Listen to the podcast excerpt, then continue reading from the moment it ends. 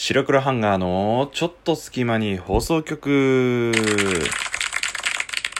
さあ始まりました。白黒ハンガーのちょっと隙間に放送局。お相手は白黒ハンガーのピルクル土屋です。この番組は寝る前の数分間やスマートフォンをいじってる時間など皆さんの寝る前にあるちょっとした隙間時間に僕らのたわいもない会話を聞いていただこうというラジオ番組です。ぜひ寝る前の数分間や通勤通学の間時間そういった隙間時間に僕らのたわいもない会話を聞き流して落ち着いていただけたらなと思います。はい皆さんこんにちは。こんばんは。おはようございます。ピルクル土屋でございます。元気してますでしょうか？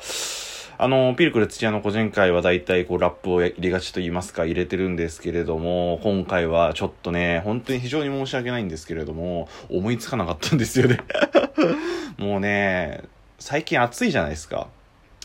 めちゃめちゃ暑いとこうなんてクリエイティブな発想ができないと言いますか。まあそんなね 俺のそのラップがクリエイティブかって言われると多分そうでもないと思うんですけれどもちょっと今日はとりあえず撮るかっつって撮り始めた次第でございます。だから何もテーマも決めておりません。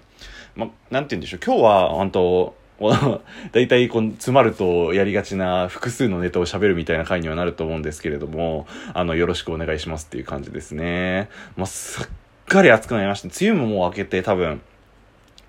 あの、暑くなってきましたけれど、皆さん大丈夫ですかね？中症とか。ピルクル土屋はね、すごく昔から暑がりの上に汗っかきなもんで、この夏というシーズンがものすごく負担なんですよね。もちろん夏には夏の良さがある夏祭りもあるし、まあ花火もあるし、その、まあ海とか気持ちよかったり、水浴びると気持ちよかったりとかするんですけれども、いかんせんね、汗かくんじゃ。汗かくと辛いんじゃ。特に。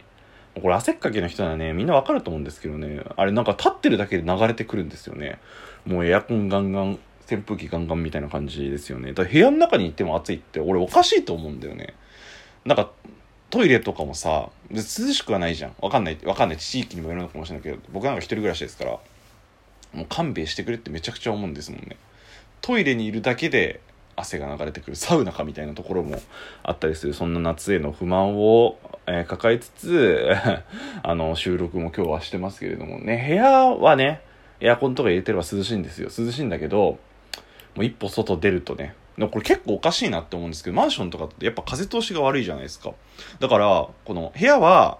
まあ普通に涼しいじゃん。でもその部屋からちょっと出て準備とかするそこの空間めちゃくちゃ暑くてで外に出ると涼しくなるみたいな、まあ、若干だけど涼しくなるみたいな。だからもうやばいんだろうね。もうこれから日本どうなっとくんじゃって話ですよね。地球温暖化地球温暖化と騒がれて。どんどんどんどん日本のこの異常気象だ異常気象だって。毎年更新されてってん。なんか例年より最高がこう なんずっとこう続いてるじゃんね。やばいよ。何度になっちゃうんだろうね。このままだと8月には何度になっちゃうんでしょうね。なんてことを。思いました。はい。えー、っと今日はですけれどもねあの何かテーマについて話そうかなと思ったんですけれど今日は本当なんかちょっと日記みたいな感じで僕の雑談というか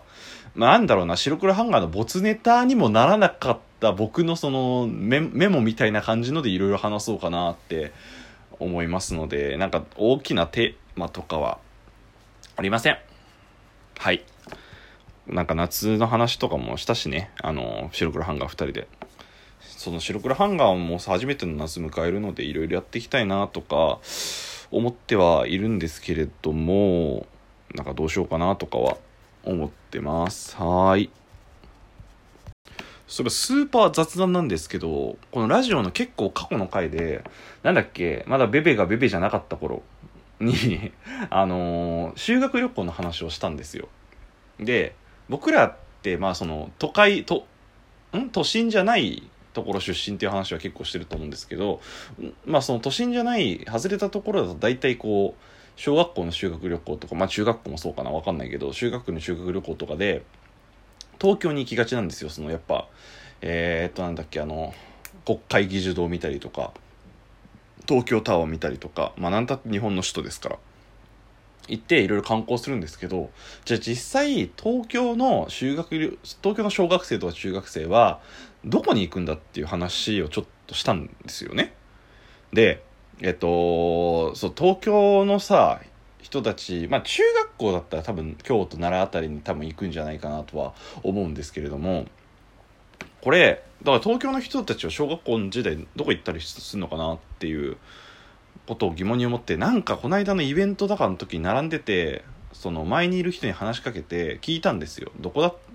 なんかその人は東京出身って言ってたから「えじゃあ修学旅行とかどこ行ったんですか?」って聞いたんですよ。そしたらなんつってたっけかな？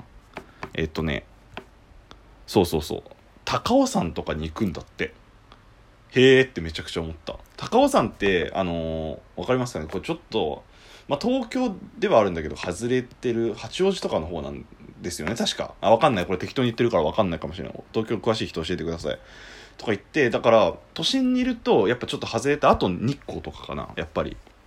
行ったりとかするっていうことを聞いてへえそうなんだってめちゃくちゃ思いましたね。なので東京出身の人とかはもしよかったら小学校修学旅行どこ行ったのかなどこ行ったのかなっていうことを教えていただけると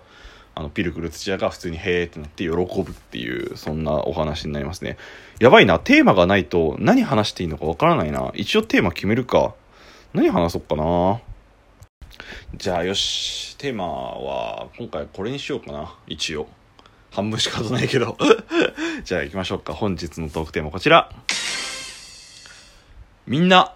実は昔に戻りたがってんじゃね？となっております。イェイ。ローテーション。はい、あのー、ですね、まあみんな実は昔に戻りたがってるんじゃねっていうことで、これはまあ一人一人のその思ってることとかそういう話ではなくて、なんて言うんだろうな、ある種コンテンツ的なお話を少ししていきたいなと思っております。っていうのもですね、最近僕はこう、まあアニメとかいろいろ見てて思ったことなんですけど、なんか昔に流行った作品とかが今すごいまたこう盛り上がり返してるというかすごく興味をそそられる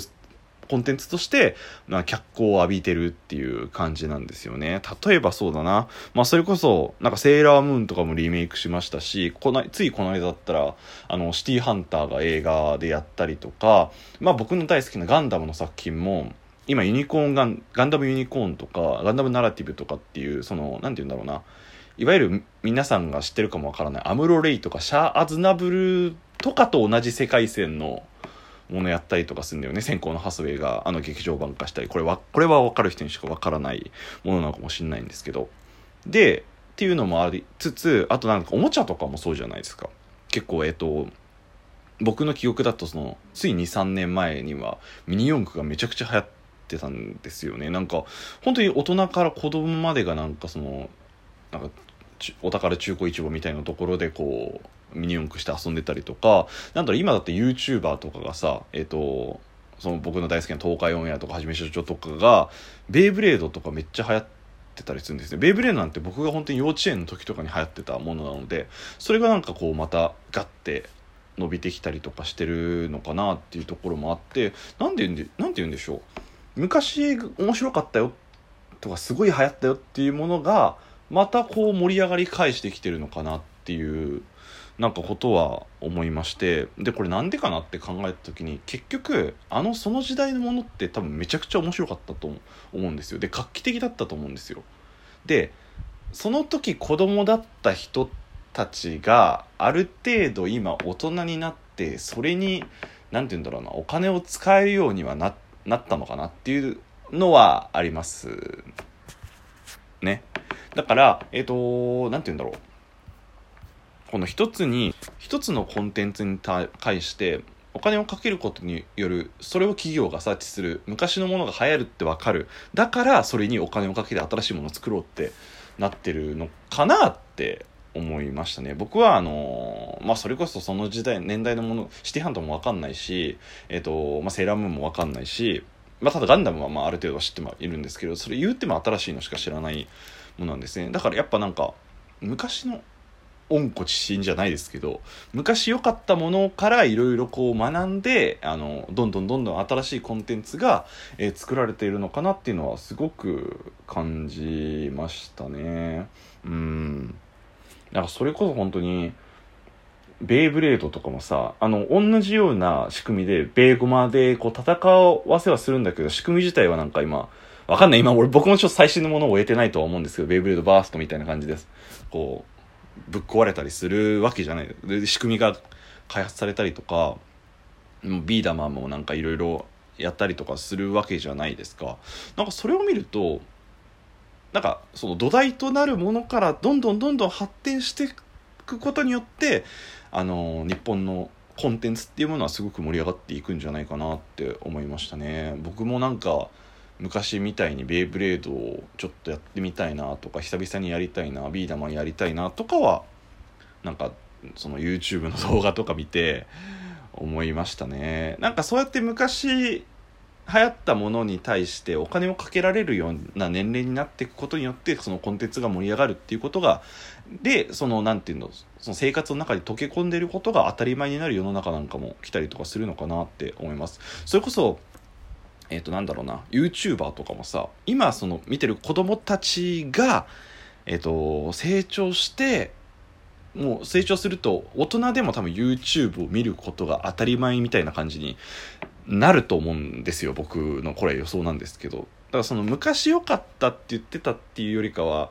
その昔流行ったものをそのまま大人でも楽しめるようになったっていう言い方の方が正しいのかななんてことを思ったりとかはしますね。だからそれこそ今ラジオトークとかそのラジオ界隈も少し盛り上がってきてるのでそれをが、まあ、僕ら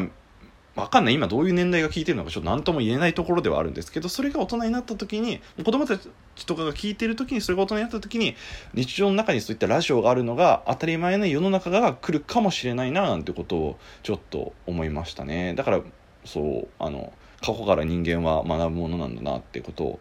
思いました。うんちょっとうまくまとまらなかった。最近個人会うまくまとまらないがちだね。ちょっと今日は少しぐだっとしてしまいました。申し訳ないです。あのー、引き続きラジオ、白黒ハンガー2人投稿していきますので、よろしくお願いいたします。お相手は白黒ハンガーのピルクル土屋でした。じゃあね